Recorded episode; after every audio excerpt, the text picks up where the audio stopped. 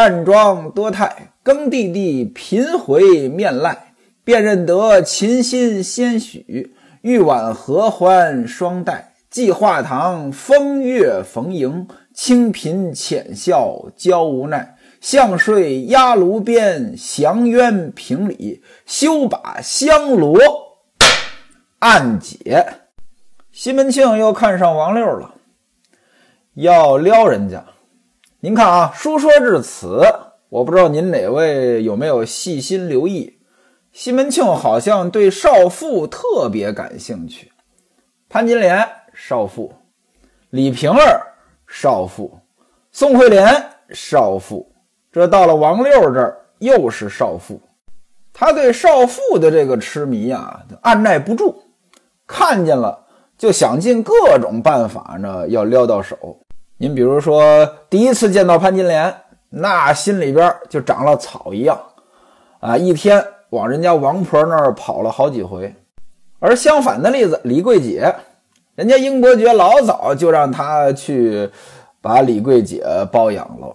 李桂姐呢，这还是个小姑娘啊，少女，她反而呢不着急，拖了很久这才去。因此呀，咱们看出来西门庆呢，好像对少妇没什么免疫力。西门庆让冯妈妈帮他探道，这老婆子呢还挺上心，马上就去了。到了王六的家里。一进门，王六说了：“说我昨天呢下了些面，等着你来吃，结果呢你还不来了。”这句话不好理解。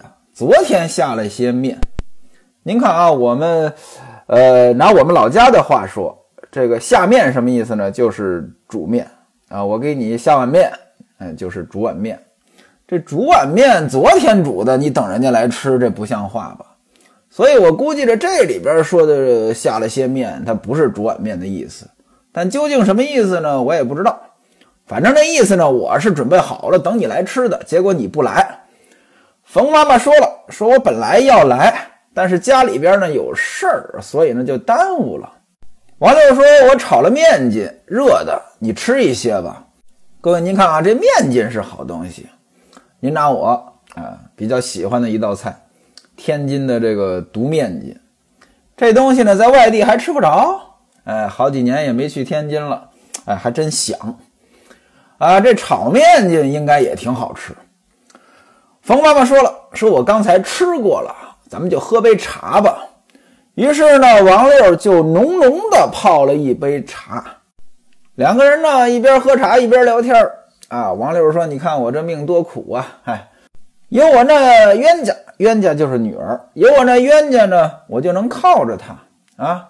她这一嫁人，这屋里空落落的，什么事儿都得我自己干了。你看啊，我这个黑眼圈都上来了，都不像个模样。哎，你说她这要是死了，扯断肠子，我也就不惦着了。像这样嫁得这么远，我这心也放不下去呀。我要想见他吧，也见不着。说这话呢，这眼泪呢又流下来了。冯妈妈一听这话呢，也只能劝：“哎，你这话说的不在理。自古养儿人家热腾腾，养女人家冷清清啊。就是活到一百岁，这也是人家的呀。各位您看啊，养儿人家热腾腾，养女人家冷清清，这其实就是中国的传统。”因为中国古代呢是不讲究分家的，啊，这个儿子长大了娶媳妇儿，仍然跟父母在一起生活。那过去四世同堂，这是一件很幸福的事情。尤其大户人家，那宅子呢非常大，啊，几辈人都生活在一起。但养女呢，女儿得嫁到人家去，女儿是不能跟父母一起生活的。一般呢就是这个逻辑。今天不是了啊！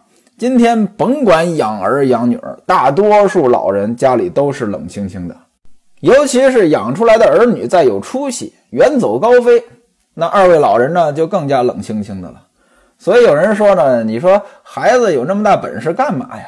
倒不如没本事，不会读书就留在自己身边了。虽然按照现在的习俗，孩子肯定也得分家另过，但是起码离得近。啊，当然了，我不是传递那种您不好好读书，不让孩子好好读书的那个逻辑啊。我描述的是一个社会现实。你拿当父母的来讲，宁愿自己这儿冷冷清清的，也希望孩子有出息，对吧？王婆子劝王六说：“你现在这么抱怨呀，没道理。赶明儿啊，你女儿到人家府里，要是运气好，生下个一男半女的，你们两口子后半辈子。”那吃喝不愁啊啊，比我老身可强多了。王六说：“嗨，大户人家三层大两层小，三层大两层小什么意思？层就是层级呀。古代那是个等级社会啊，整个社会就有等级，家里面也一样。大户人家有主有仆，主人也分层级，有那个说了算的，也有那个说了不算的。”对吧？那一个女孩嫁到大户人家，那十有八九呢也得熬着，真熬出来了，不定多大了。所以呢，三层大两层小，还不知道以后能不能熬出来。就算熬出来了，我们那时候可能不知道到哪里晒牙扎骨去了。这牙扎骨是什么？就是牙床子。那什么叫晒牙床子？牙都掉没了，就这个意思。那那意思就是说，等我女儿啊真混出来了，那我们也享受不着了，岁数大了呀。说这话呢，我又想起来我身边的一个人，现在呢在美国啊，科学家做研究呢。有一次跟他父母聊天，我说呢，将来人家能挣一个亿，结果他父母来了一句：“嘿，我们还情受得着吗？”哎，对吧？经常有这种现象呀，你子欲养而亲不在，年轻的时候。哎，也想不了这么多，总想着自己混出来，让爹妈过好日子。实际上呢，您得考虑这年龄呀。搁现在还好一些，呃，爹妈那一代人呢，普遍呢也已经活得长了。您要搁过去，那更难了。你要说三四十岁，甚至四五十岁才有成果，那爹妈十有八九呢也享受不着了。因此，我劝各位，您要有这份孝心。有钱有有钱的孝顺法，没钱有没钱的孝顺法。说现在可能手头也不是十分宽裕，您呢想办法别的方式孝顺，多陪陪也是一种方法呀。你说我要是没办法带他到海南三亚旅个游，这太贵了，我也花不起这钱。那总能带父母到当地的这个足疗店洗洗脚、按摩按摩吧。这不过分，对不对？你说我没有办法带父母去日本吃上好的日本料理、上好的寿司，那总能带父母吃一点新鲜的东西，对吧？什么新鲜的东西？您起码得吃那地道的原产的呀，比如说吃鸡翅、吃新奥尔良的、吃鸡肉卷儿、吃老北京的，这总不过分吧？你说我没办法带父母看场演唱会，这门票太贵了。我总能带他来听听陈凤山说书说相声吧。所以呢，孝顺这个事儿啊，不能等，对吧？王婆子呢，接着说说你这话就不对了。你们家那姑娘，那是个聪明人啊啊，针织女工那都上手啊。哎，到人家府里边，她肯定比别人有优势啊。你不用替她发愁。两个人呢，就这么你一句我一句的闲聊。一般情况下呀，你说正事之前都得先闲聊一会儿。您要拿我们卖保险的这逻辑来说，第一步是什么呢？寒暄赞美。这寒暄赞美是什么呢？其实就是闲聊，聊得人家舒服就行了。这个呢，并不是什么套路，只不过呢，哎，我们保险行业有时候它，它是这个样子的。这个教别人销售的人，自己也没干过销售，自己也没理解销售，所以这寒暄赞美呢，他就机械的理解成拍马屁了。再加上呢，他拍马屁他也不会，所以呢，弄得寒暄赞美啊，都听着不像人话。见别人就说：“哎呦，您气色可真好，您要发大财了呀？是不是买彩票中了一个亿了呀？嚯，你们家姑娘长得好呀，你们家姑娘长得跟嫦娥似的呀。”您觉得见面说这话，人家听着能像正经话吗？本来人家还想跟你聊几句，结果你这不着边的寒暄赞美，直接把人家吓跑了。这冯妈妈刚才这一片话也是寒暄赞美，这么听着呢，她就像正经话，起码来说呢不难受。冯婆子聊着聊着，话锋一转，说了：“哎，跟你说个事儿，你看你现在一个人在家，老公也不在，哎，这晚上你一个人不害怕吗？”那位说了：“王六的老公怎么也不在呀？送亲去了呀，到东京汴梁去了呀。”王六说：“嘿，你还说呢？”这不都是你害的我吗？难不成晚上你来陪我？这个冯婆子说了，等晚上你来陪我。冯婆子说：“我可能没这个时间，我推荐个人跟你作伴，行不行？”王六说：“谁呀？”冯婆子掩口一笑说：“一刻不烦二主。”宅里的大老爹昨天到我那边了，如此这般，这般如此。他说呢，你看孩子呢嫁人了，你一个人呢孤孤单单，他要过来呢跟你聊聊天，你看怎么样呀？要是再进一步，你跟他熬上了，嘿嘿，吃的、穿的、使的、用的，你还用发愁吗？各位，您看啊，这里边用了一个词儿“熬上了”，什么叫熬上了？这个“凹”字儿呢，就是“蛙”字儿，贾平凹先生的“蛙”。您注意这“蛙”的形状啊，呃，还有一个字叫“凸”，“凹凸”两个字儿，您琢磨琢磨啊。我就不给您细说了，这还真的挺形象。您看啊，这个语言的这个丰富性啊，这个作者对语言的运用，那真的是你不服不行啊。说你要跟他凹上了。什么都好啊，呃，说不定以后再给你买套房子，怎么着也比你在这偏僻的地方好吧？你这小房子太小了。王磊一听，微微一笑，说：“他家里好几房的娘子，长得一个比一个好看，他肯要我这丑货吗？”各位您看啊，这就没正经人，对吧？你想啊，这冯婆子啊，她这过来干嘛来了？这不就是干坏事来了吗？为什么很多文学作品当中对过去的这个媒人呢，这形象都都都都刻画的很不好？张寿臣先生有个单口相声叫《巧嘴媒婆》，那里边那个媒婆呢，刻画的也是个很负面的形象。为什么历史上这些媒婆她都这么负面？按理说，给人家说亲这是好事儿啊。就即便说你给人家说亲是为了赚钱，这也不叫坏事儿啊，对吧？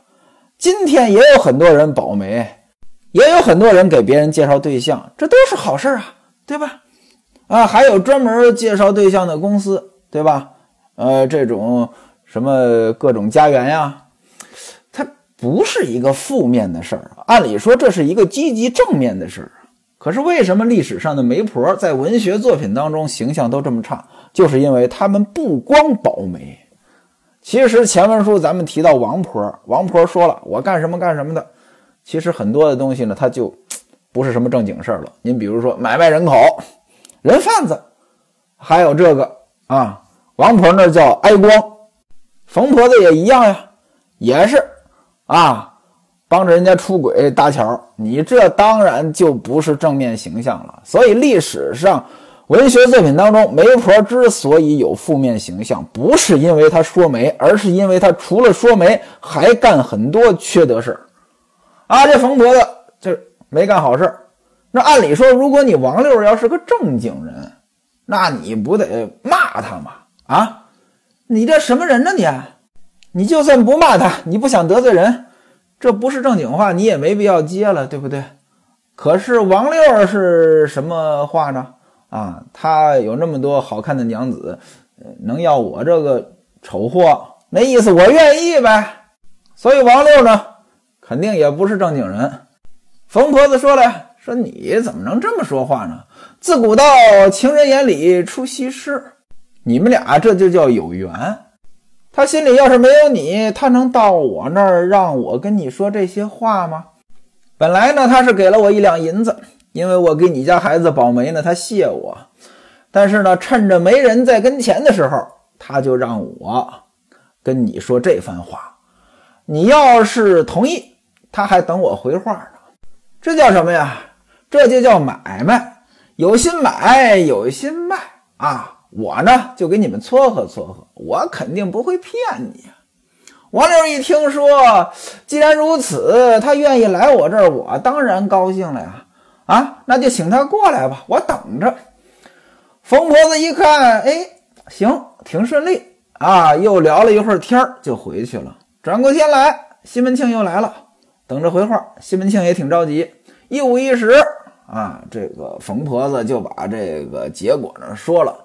西门庆那个美又给了冯婆子一两银子，干嘛呢？让冯婆子到王六家置办酒席，两个人得喝两口啊。您看这古人啊，还都挺讲究啊。甭管西门庆跟潘金莲，还是当初跟李瓶儿偷情的时候啊，都得摆一桌啊。到王六这儿也一样。搁今天，我估计着哪个男的要跑到人家里边去跟人家老婆怎么怎么着，应该心没这么大，肯定得赶紧办正事儿，不可能还专门摆一桌。那当然了啊，这个呢，真实情况我也不知道啊，我只是凭自己脑子瞎想，也许贫穷限制了我的想象力。呃，咱们不是那个圈子的人，不了解情况。就像郭德纲说的，上流社会的人从来不看 A 片，人家来真的。呃，我也没在上流社会待过啊。说书人我说《金瓶梅》呢，挺吃力的。为什么呢？上流社会的生活没见过，但是给您说的人物呢，都是上流社会的，所以我姑且一说，您姑且一听。我一个臭卖保险的，没什么钱，对人家上流社会的生活呢，我也想象不出来。有一出戏啊，山东吕剧《下沉舟》，其中有这么。呃，几句唱词儿特别有名啊。听说那老鸨要出京，忙坏了娘娘东西宫。东宫娘娘烙大饼，西宫娘娘包大葱。嗯嗯嗯嗯嗯嗯嗯嗯嗯嗯嗯嗯。您看啊，老鸨要出京，包公啊出差，皇上送行，送行得吃顿饭吧。拿咱普通老百姓的想法，谁要出远门了啊？临走之前吃顿好的。哎，作为底层人呢，他就想啊，皇上肯定也得这么办。但皇上办肯定跟我们不一样，我们可能就随便弄点吃的，人家皇上那肯定得高规格。怎么高规格呢？娘娘亲自烙大饼，亲自包大葱。其实呢，他想不到，人家上流社会不是这么生活的。就比如说吧，各位，我问您一个问题啊，呃，自打疫情以来，您做过多少次核酸检测？学徒我啊，有一天啊做了三回，早上出门做了一回啊，开车去上海，到上海下了高速落地检又一回，回来之后回杭州落地检又一回，一天做三回。但是啊，我知道某位那大企业家。有钱人，咱不能说是谁啊？人家自打疫情以来，一次核酸检测都没做过。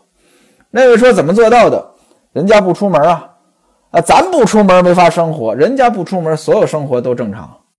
还有一次啊，我去那个泰康保险那个纪念园。什么叫纪念园啊？呃，其实就是墓地啊。泰康保险它这个产业很全，从摇篮到坟墓。啊，最有名的是他的养老社区。其实呢，他的纪念园呢搞得也很好。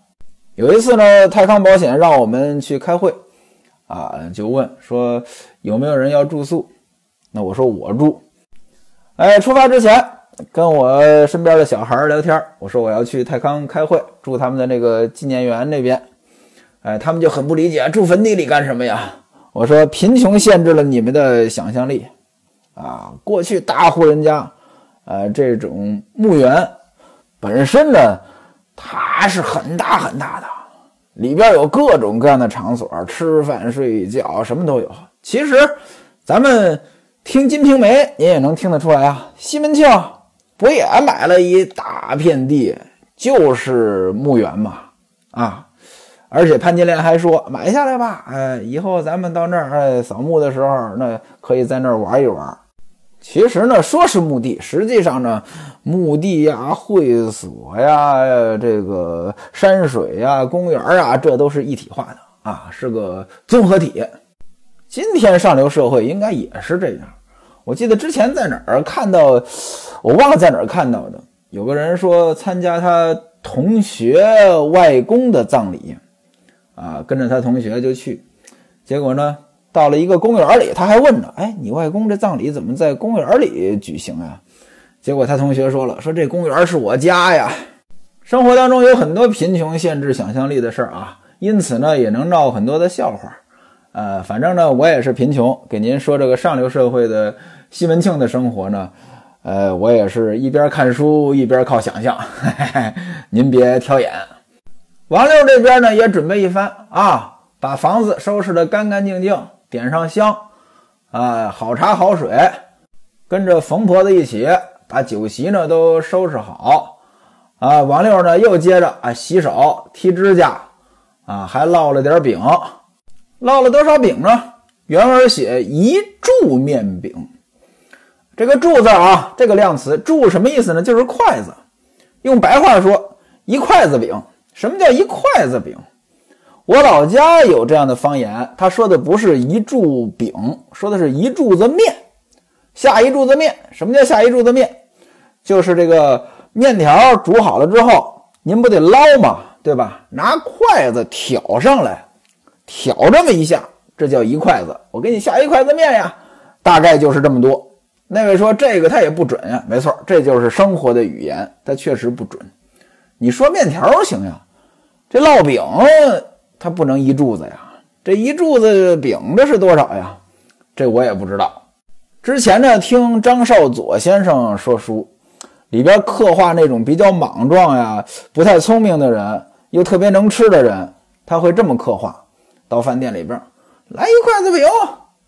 哎，饭店服务员犯难了，说这个先生，这个这个一筷子饼，拿筷子夹饼，它有多有少啊？我们给您做多少呀？哎，结果这个就说：“哎哈，一筷子饼还不简单吗？把筷子立起来，把饼呢往上插，插插插插插，拿筷子把饼穿起来，两头不露出筷子来，这就是一筷子饼。当然了，这是一种比较幽默的方法。生活当中不可能有人这么弄饼。也有人说呢，这个一柱面饼是指，呃，这个一柱子面的饼。什么叫一柱子面的饼？刚才我不说了吗？捞一筷子面。”啊，那这个面条，那一筷子面条需要多少面粉呢？把这些面粉拿过来，呃，烙成饼，就叫一柱面饼。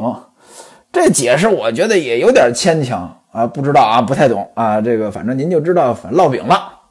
一切整顿停当，西门庆呢，大概下午的时候啊，便衣小帽就来了。那个说便衣小帽干嘛呀？干这事儿没有大摇大摆的啊，穿着官服来那不像话。不光这个便衣小帽，还戴着墨镜。那位说了，那时候有墨镜吗？戴着眼纱啊，那时候的眼纱大概就相当于今天的墨镜。戴安、齐同两个小厮呢，跟着来到门口，下马进去。他呢就让齐同回去了啊。齐同把马啊弄回去，当然了，没有弄回家，弄到哪儿呢？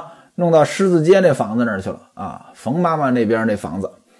说让他晚上来接，只留下戴安一人伺候。西门庆呢进屋，先在明间坐下。过了一会儿呢，王六打扮齐整出来拜见，说前几天孩子的事儿让您费心了，这感激不尽。西门庆说：“嗨，安排的周到不周到的，你们两口子呢不要抱怨。”王六说：“您对我们呢？”是莫大之恩，岂有抱怨之理？说这话呢，磕了四个头。冯妈妈把茶端上来，开始喝茶。这马呢也回去了。戴安呢就把大门关了。您看啊，戴安懂事儿。王六呢陪着西门庆就聊天吧。聊了会儿之后呢，这个得奔主题呀，对吧？老在明间里聊，这不方便啊。让进房中。西门庆拿眼睛打量着这里边的陈设呢，是比较简单的啊，纸糊的窗户，有一张炕床，什么叫炕床啊？炕床不是炕，也不是床。其实呢，这东西呢，我估计着您可能见过，最起码在电视上也见过。就是您看过去那个大户人家啊，有那个中间摆了一个类似于茶几一样的东西，那两边呢能坐人啊，两边的空间比较大，能坐着也行，呃，这个半躺着甚至都行。有些那个抽大烟的就在这样的地方，那个中间这小茶几上放着这个火，啊，两边呢拿着这个烟枪抽烟，也有这样子的啊。这是一个炕床。另外呢，还挂着四扇这个吊屏。什么叫吊屏？呃，屏风，但是是吊起来的，它不是摆在地上那种。这吊瓶上边，呃，是张生和崔莺莺啊，这个是《西厢记》的故事。家里的摆设也不多，镜子呀、梳妆台呀，还有瓶瓶罐罐一些稀器什么之类的。地上呢插着这个棒儿香，棒儿香就是咱们现在点的那一根一根的香。这客人来了呀，不能让人家闻着有味儿啊，点香。然后呢，上面还有一张东坡椅，东坡椅呢就是靠背可以折叠的椅子啊。西门庆坐下，啊，这个王六呢又递了一杯茶上来啊。咱们说过很多次了啊，《金瓶梅》里的茶呢，其实就是今天的奶茶。这杯茶是什么呢？原文写的是一盏胡桃加盐笋泡茶，这里边呢可能有笋啊，咱也不知道这茶好喝不好喝啊。西门庆就喝了，喝完之后把这个茶杯递给王六，王六呢，哎，就坐在炕沿上呢陪着他，两个人呢家长里短的就聊呗。各位您想呀，这西门庆。呃，喝完茶，茶杯递给王六，王六拿个托盘得拖着呀，一边拖着一边呢跟西门庆聊天。西门庆一看这说：“哎，你这里也没个下人伺候你。”这王六说了：“呃，说不瞒您说啊，原来呢这都是我女儿干呀。啊，我女儿这一走，这一嫁人，这些事儿呢就只能自己干了啊，没办法。”西门庆说：“这个不要紧，赶明儿呢让老冯。”给你找个丫头啊，呃，起码伺候伺候你，给你打个下手呗。王六说：“那等我们当家的回来呢，让他请冯妈妈呢给我们找一个丫鬟。只是有一节呀，少不得又要东拼西凑。”